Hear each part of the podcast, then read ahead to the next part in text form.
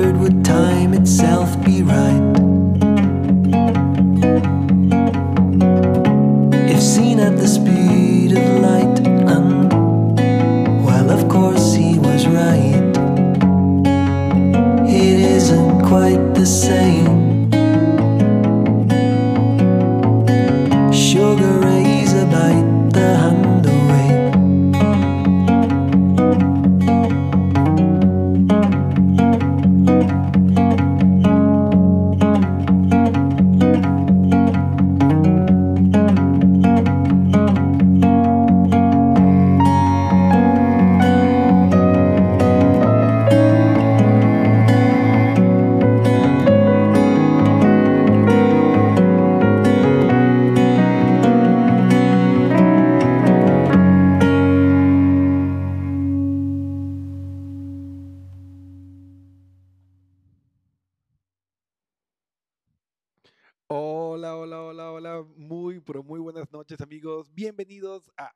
Emisión más de El Café Positivo.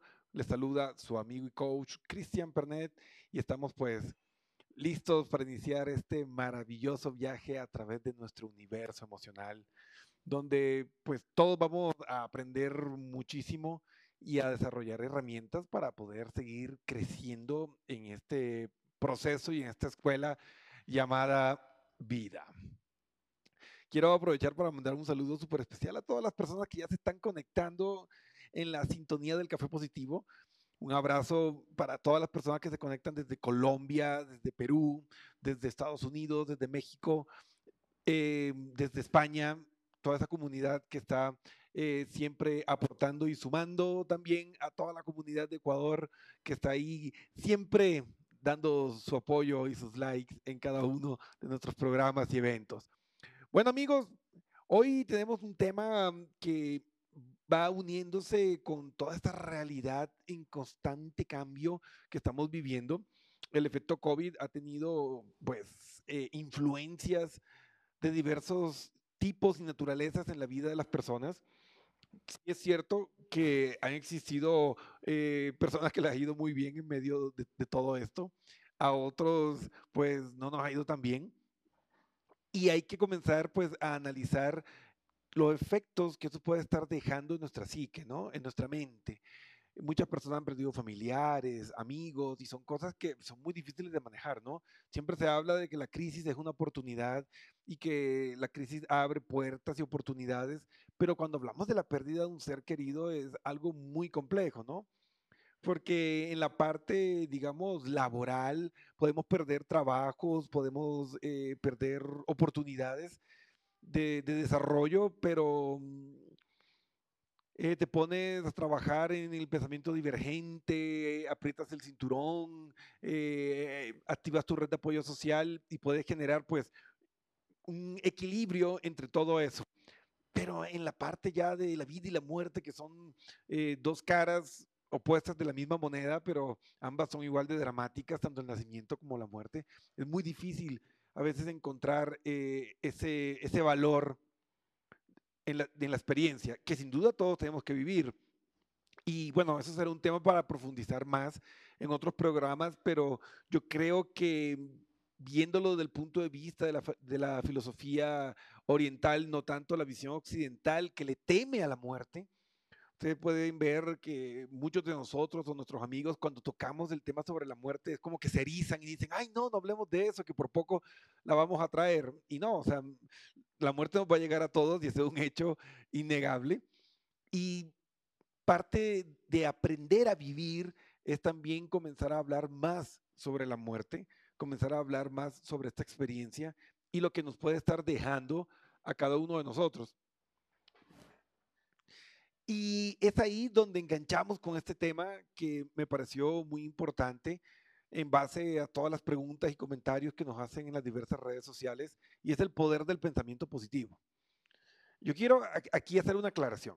Cuando hablamos del pensamiento positivo, no estoy hablando de un pensamiento de fábula, ¿no?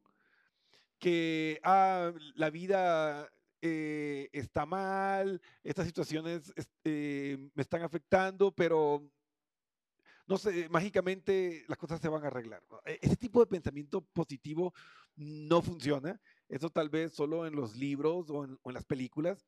En la vida real, si tú no haces nada, pues las cosas suelen seguir iguales. Entonces, el poder del pensamiento positivo tiene unas raíces muy profundas desde el punto de vista de las neurociencias, desde el punto de vista eh, filosófico y de la metafísica, incluso teológico, pero también tiene su fórmula, ¿no? Eh, el poder del pensamiento positivo tiene sus reglas. Entonces, eh, es vital que nosotros comencemos a centrarnos en qué es lo que está ocupando nuestra mente. Porque el inconsciente tiene un poder de creación súper fuerte. Entonces, si a nivel inconsciente tú has construido un pensamiento negativo, es decir, eres esa persona que siempre está pensando en que algo malo va a pasar o que las cosas van a salir mal, pues eh, eso es lo que va a terminar creando. Así de la boca para afuera, de labios para afuera, tú digas, ah, no, es que eh, yo eh, soy positivo y las cosas van a salir bien, pero cuando nadie te está viendo, la angustia y esos pensamientos fatalistas te inundan. El inconsciente es el que tiene la última palabra en la co-creación de tu realidad. Y este mundo que vemos, aunque nos cueste creerlo, aunque parezca ah, imposible, pero la ciencia cada día muestra que es real. Este mundo que nosotros experimentamos es un reflejo de lo que está pasando en nuestro inconsciente. Ya Jung lo intuyó varias décadas atrás sobre la existencia del inconsciente colectivo, que el inconsciente colectivo es la suma de todas nuestras mentes y es como el game master de nuestra realidad. todas esas conciencias unidas convergen en un tipo de sabiduría y entendimiento complejo y profundo de la realidad. Pero cuando nosotros nos alineamos con, con esta visión totalitaria del mundo, pues avanzamos de una manera más constructiva. Pero claro, esto requiere una evolución, una reinvención de lo que somos nosotros como seres humanos comenzando que desde la visión del inconsciente colectivo, pues em, el principio y el final vienen siendo lo mismo. Las leyes que aplican sobre el, consciente y el inconsciente son distintas, como también son distintas las que aplican el inconsciente colectivo. Entonces, hay que salir de esa mm, visión de hacer personal la experiencia de vida. Porque nosotros creemos que esto se trata sobre mí. Y realmente no se trata sobre mí ni se trata sobre ti. Se trata sobre la experiencia de vida de la humanidad. Y hasta que nosotros no entendamos y no logremos vernos reflejados en las personas que están a nuestro alrededor, no vamos a evolucionar como especie. Y nuestra vida seguirá marcada y golpeada por esas mismas realidades y experiencias que todos hemos vivido. Y sobre todo vamos a seguir siendo presos de la angustia y del dolor, que más allá de las supuestas fórmulas de felicidad que el mundo nos ha vendido, del éxito, la fama y cumplir con supuestamente los ciclos y los tiempos que debes cumplir, pues lo que ya hemos rodado eh, un tiempo nos damos cuenta que llegas a los 35, 40 años y miras atrás y dices, pues estudié, eh, tengo un título, intenté hacer las cosas como me dijeron, pero e, e, esa anhelada paz y felicidad muchas veces no llega. Yo conozco personas que literalmente me han escrito así, Cristian, quiero que me haga un proceso de coaching. Tengo el departamento que soñé, tengo el carro que soñé, eh, tengo para comprarme todo lo que yo quiero y me siento vacío, no soy feliz. Entonces, ¿qué es lo que nos falta como sociedad? ¿Qué es lo que nos falta como individuos? Y es precisamente eso, entender cómo funciona el verdadero poder del pensamiento positivo. ¿Qué es el pensamiento positivo? Y aquí, pues, eh, quiero eh, darles la, oportunidad que, mm, que comenten para ir haciéndole interactivo a esto. Eh, pueden hacerlo de diversas formas. Pueden escribir sus comentarios en el chat de, de la transmisión o pueden escribirnos a nuestro WhatsApp, ¿sí? Del café positivo. Ahí pueden escribirnos, sí, ahí está. Y pueden eh, mandarnos sus comentarios si quieren que quede anónimo, no hay ningún problema. Eh, guardamos la discreción de cada uno de ustedes. ¿Y qué para ustedes el pensamiento positivo? A ver, aquí ya me llegó el primer mensaje. A ver, Magdalena, Magdalena dice, Cristian, para mí el poder del pensamiento positivo es, como dice el dicho, al buen tiempo, al mal tiempo, buena cara. Eh, a veces es difícil hacerlo, pero una sonrisa sí alivia el alma. ¿Ok? Eh, Magdalena, pues sí, hay ciencia en eso. Los estudios han demostrado que mantener una sonrisa eh, genera un feedback en, a nivel cerebral, activando mecanismos químicos relacionados con la felicidad. Entonces resulta que ese viejo y conocido adagio sí tiene eh, peso científico. Si tú aprendes a utilizar la respuesta comportamental de la triada emocional, puedes hacer que baje la intensidad de un mal momento. Ojo, no es que si yo voy a sonreír en medio de una adversidad, mágicamente el dolor, el sufrimiento va a desaparecer. No, tú no puedes hacer ese proceso. Recuerda que la emoción tiene tres dimensiones que hemos estudiado en diversos espacios de, nuestros programas. El primero, el neurofisiológico, que es involuntario, es la respuesta del organismo a, lo que te pasa está eh, la respuesta comportamental que tiene que ver con cómo tu cuerpo responde y cómo se ubica en el espacio físico y cómo eh, mueve el cuerpo como tal, como respuesta a lo que está experimentando. Y el último, que es el neuro, eh, el cognitivo, eh, mejor dicho, o sea, este proceso mental. Lo que haces con esta información, que es lo que va a definir la interpretación que haces a cada uno de los eventos. Entonces, eh, si, tú, si, tú, aprendes a modificar cada uno de estos tres componentes, eh, la parte neurocognitiva, la parte comportamental y la cognitiva, claro que puede generar cambios en tu parte emocional. Y aquí es donde entra, eh, pues lo que acabas de decir, Magdalena, es muy cierto. Eh, pues si tú cambias tu actitud comportamental, es decir, tu lenguaje corporal, pues esto va a hacer que puedas experimentar de una manera distinta eh, esa experiencia de vida. Eh, aquí eh, Alexandra Ortega nos manda un saludo. Buenas noches, saludos. Gracias, Alexandra, por estar ahí en la conexión del café positivo. Adri Díaz nos dice: el pensamiento positivo es orientar nuestra mente y energía hacia una buena actitud ante todo lo que la vida nos ponga. Ver el lado bueno de las cosas. Adri, pues Gracias por ese gran aporte. Y es cierto, eh, la forma en que tú interpretas lo que está sucediendo va a definir cómo tú ves tu mundo. Y la forma en que tú estás aromatizando con esos químicos y hormonas tu mente va a generar un sesgo y un, cambio en la forma en que ves el mundo. Es decir, si tú tienes unos químicos, eh, digamos, deshabilitantes de alguna emoción, pues puedes convertir de tu paraíso un infierno. Y si tienes los químicos correctos, puedes hacer del infierno un paraíso también. Entonces, ahí está la clave, que el pensamiento positivo no es eh, un pensamiento de fábula. No es, ah, yo tengo el pensamiento positivo, entonces voy a salir sin mascarilla, me reúno con las personas y no me va a pasar nada porque yo soy buena gente. No, probablemente te puedas contagiar y contagiar a otras personas y mueran. Sí, es una realidad. Yo he perdido amigos muy cercanos, el año pasado perdí dos amigos muy cercanos por el COVID, así que es real. No es un invento, no es una conspiración, es un virus que está ahí, como han estado desde antes que el ser humano llegara a la Tierra. Es cuestión de investigar un poquito, más bien los invasores somos nosotros, pero bueno, hay que aprender a vivir con todas estas formas y manifestaciones de, del cosmos de la vida, porque es curioso que con todo el desarrollo que tiene nuestra ciencia, aún no logramos ponernos de acuerdo si los virus son seres vivos, pero están ahí. Entonces, eh, el punto es que no radica en eso. Así no funciona el pensamiento positivo.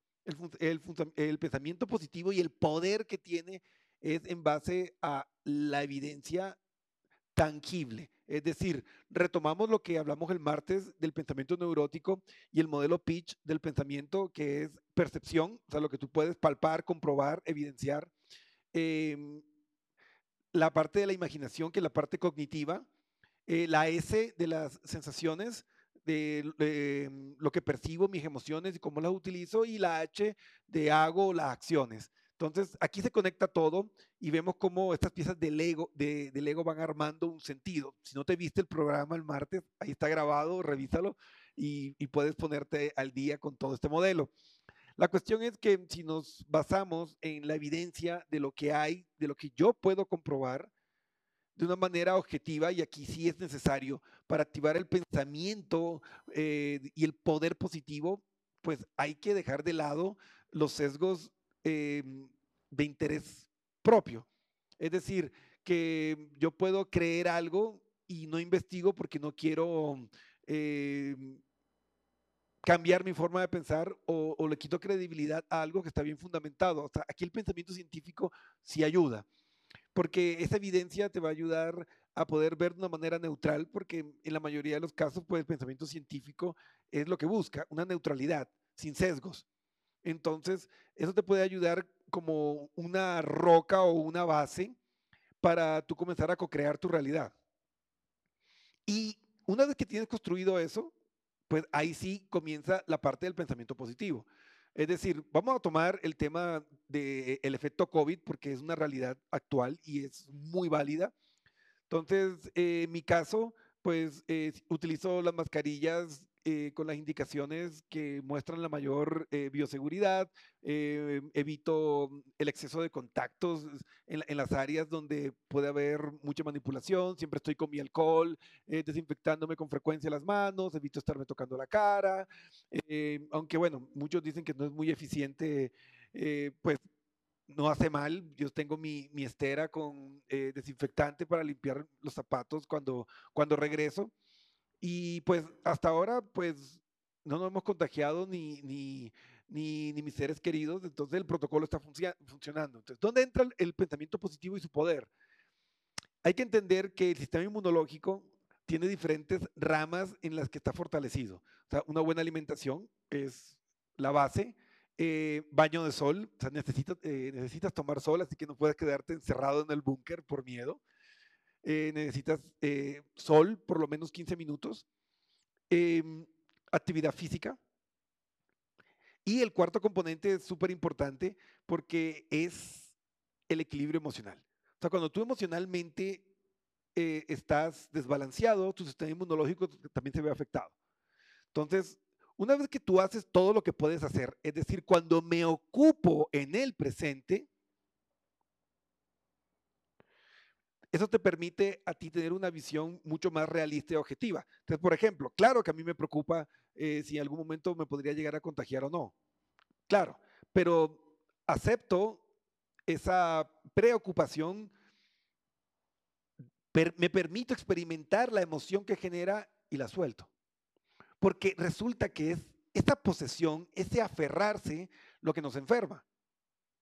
Cuando nosotros aprendemos a sentir y a entender que todo sentimiento y emoción es legítimo, lo vivo, lo experimento y lo dejo pasar. Una vez que lo dejo pasar, evito el estado neurótico, porque vivir en el presente es lo que te da la capacidad de ser positivo y constructivo. Entonces el poder del pensamiento positivo arranca en este escenario como, hoy estoy enfermo, no. Entonces, debo seguir con mis protocolos, dar lo mejor de mí, apoyar a, mi familia, al sistema, a la sociedad de la mejor forma y seguir siempre dando lo mejor con lo que, con lo que hay. Dando siempre lo mejor de, de ti con lo que hay. Entonces, el pensamiento positivo necesita que tú regreses al presente. Porque si te quedas en el pasado, no puedes generar un pensamiento positivo desde el pasado. Como que, ay, antes estábamos mejor, qué lindo que es eso. No, ahí no estás generando un pensamiento positivo. Estás neurótico porque estás yendo al pasado. No puedes vivir ahí. Y el neurotismo, como indica la psicología gestal, es la base de toda enfermedad. Todas las enfermedades de la mente, toda- todas las enfermedades emocionales nacen del pensamiento neurótico. ¿Y dónde está la conexión? Si te pones neurótico y enfermas tu cuerpo emocional, tu cuerpo físico, baja el sistema inmunológico y te expones. Entonces todo está conectado. Ahí está esa eh, conexión mágica que hay con todo. Entonces el pensamiento positivo tiene que ser realista, de ser posible, medible cuantificable, ¿no? Eh, recuerden que hay eh, mediciones cualitativas que tienen que ver con, con las cualidades, con, con la percepción de las cosas, y están las cuantitativas, que son las numéricas. Entonces, siempre hay formas de cómo, de cómo medir la experiencia para entender y, poder saber cómo, cómo me estoy moviendo en, en mi universo eh, mental y emocional. Una vez que tenemos esto claro, amigos, es momento para comenzar a reflexionar y quiero que nos tomemos unos segunditos y si pueden poner en papel y lápiz, ¿cuáles son los pensamientos recurrentes que ustedes están experimentando en el día a día? O sea, ¿cuáles son esos pensamientos recurrentes que están ahí y ahí y ahí dando vueltas? ¿Son positivos? ¿Son negativos? Porque nuestra vida hoy es un reflejo de lo que estás pensando, así que no es muy difícil saber qué hay en tu mente. Simplemente observa tu vida, porque tu vida es un reflejo de tu realidad mental. Entonces, les invito unos segundos.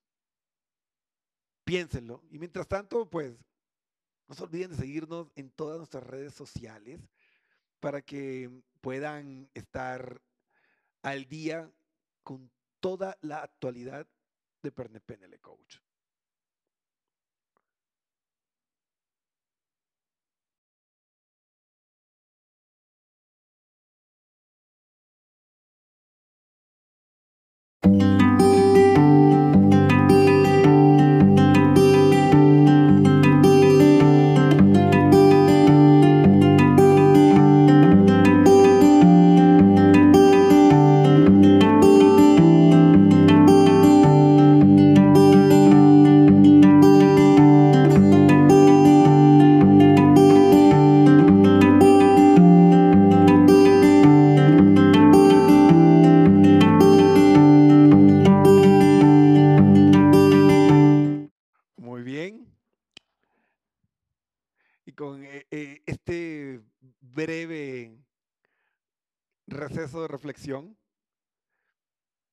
Pues díganme, ¿qué tan positivos son realmente?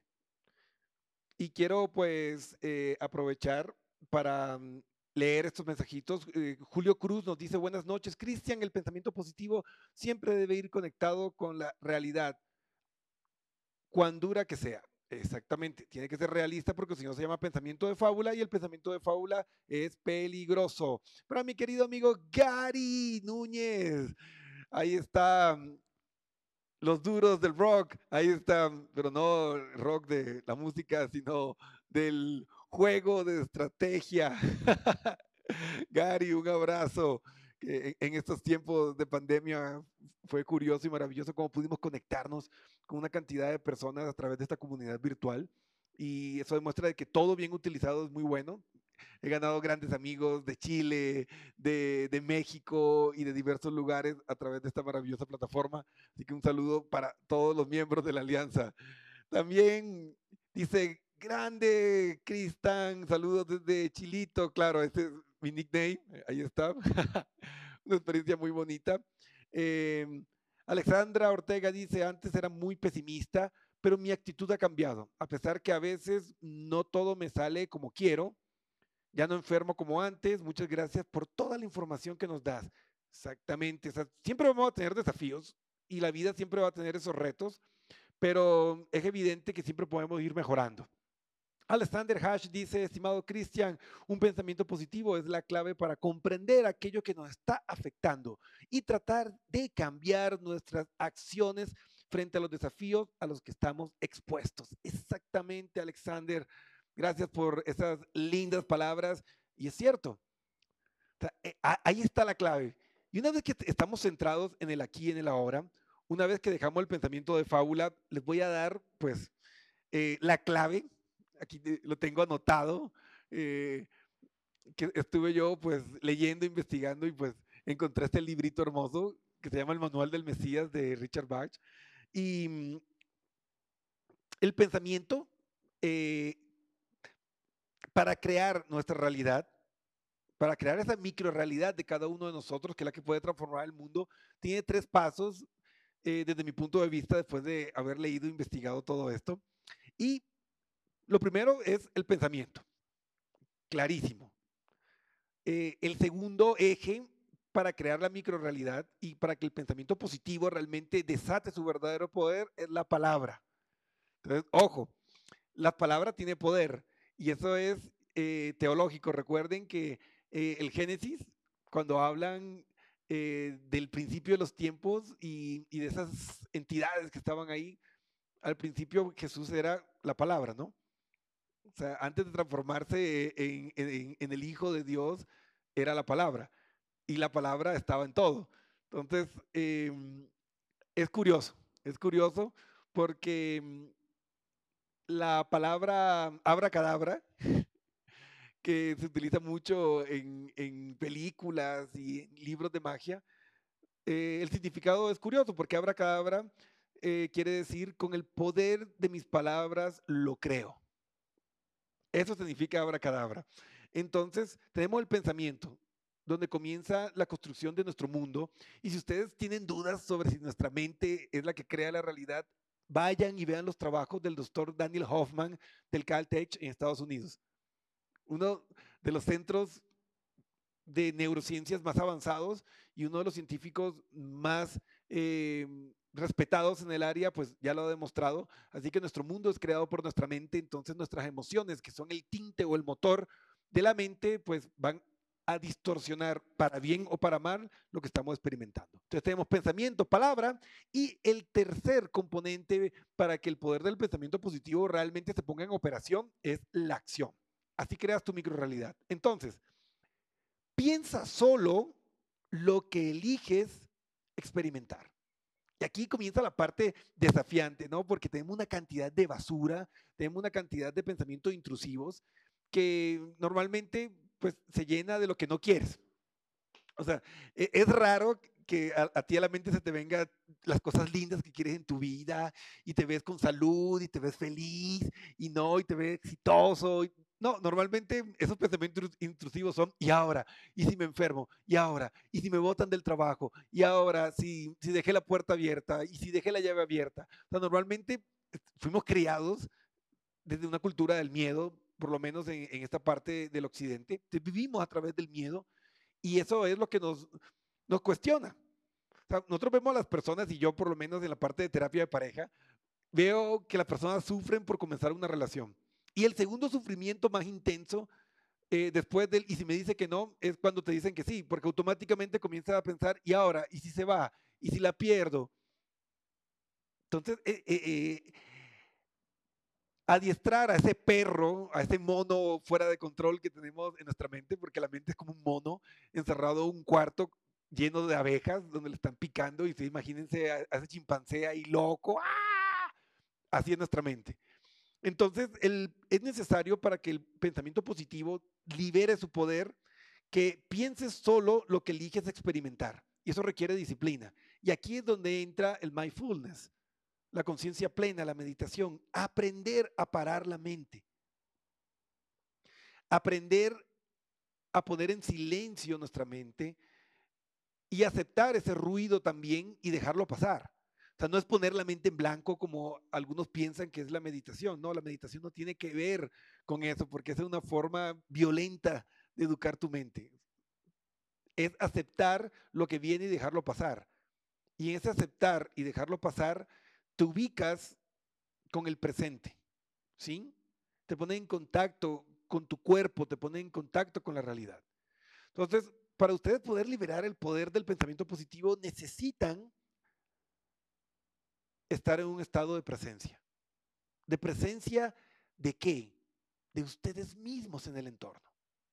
De aceptación de todos esos pensamientos y dejarlos pasar y luego Cuando ya aprendes a vivir sin retener, puedes hacer ese ejercicio enfocándote en un deseo positivo de tu vida.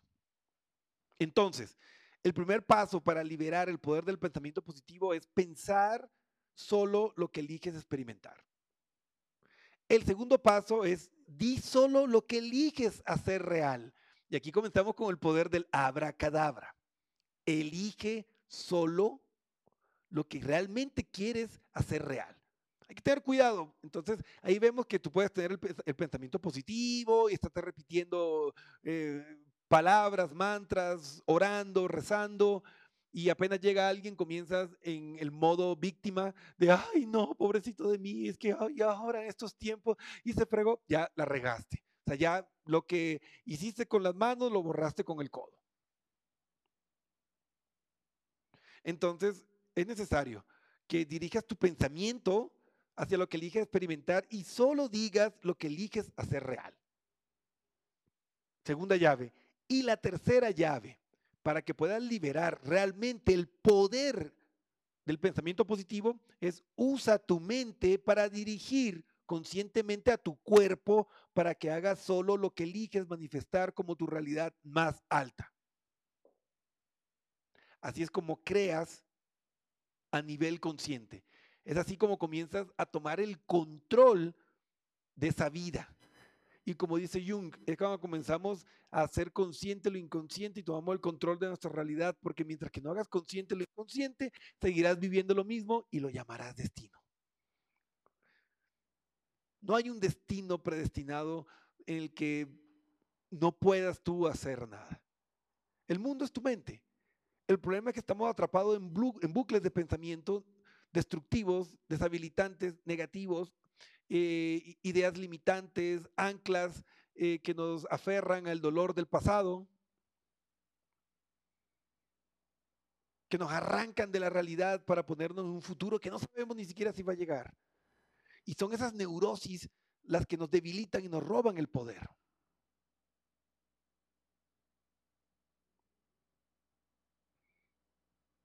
Y cuando Jesús les dijo a los apóstoles, ustedes están destinados a hacer obras más grandes que las mías, porque de cierto os digo que vosotros sois dioses.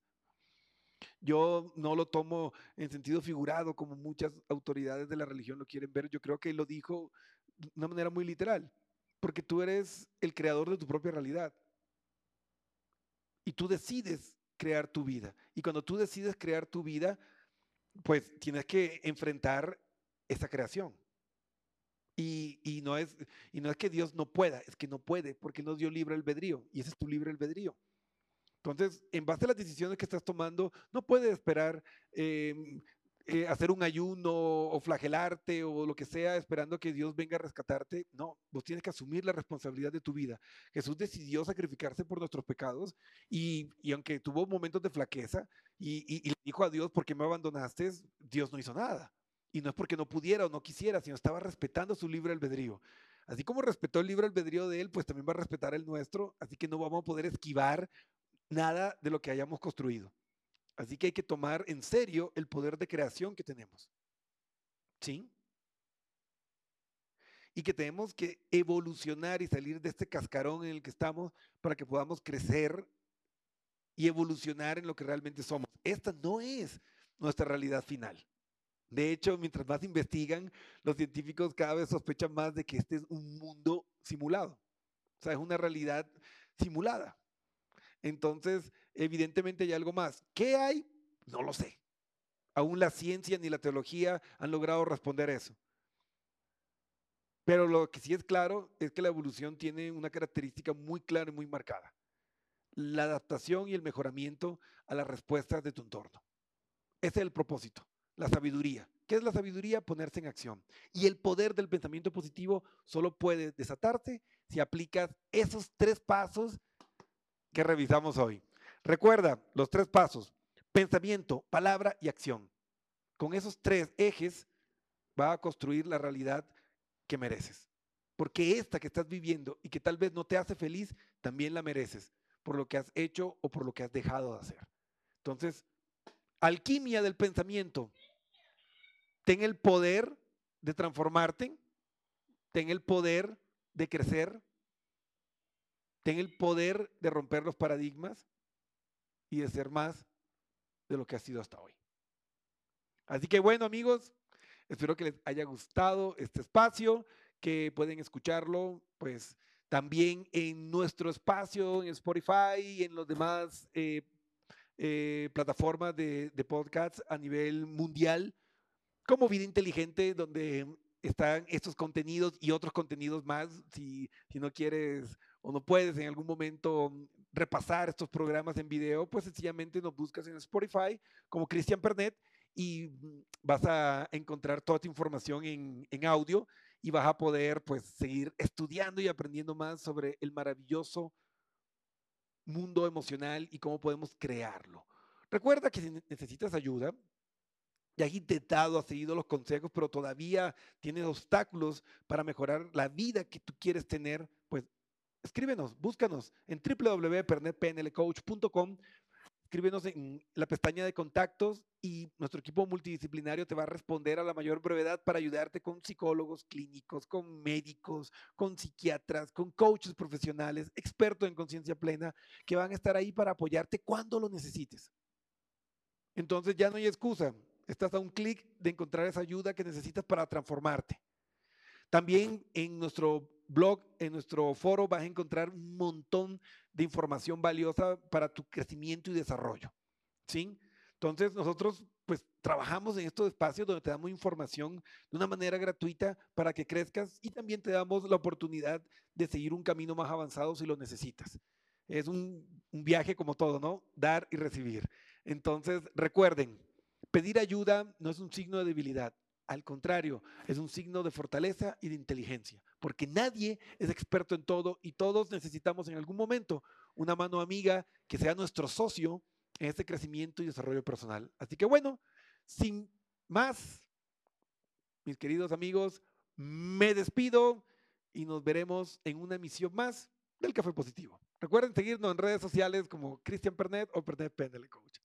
Adiós.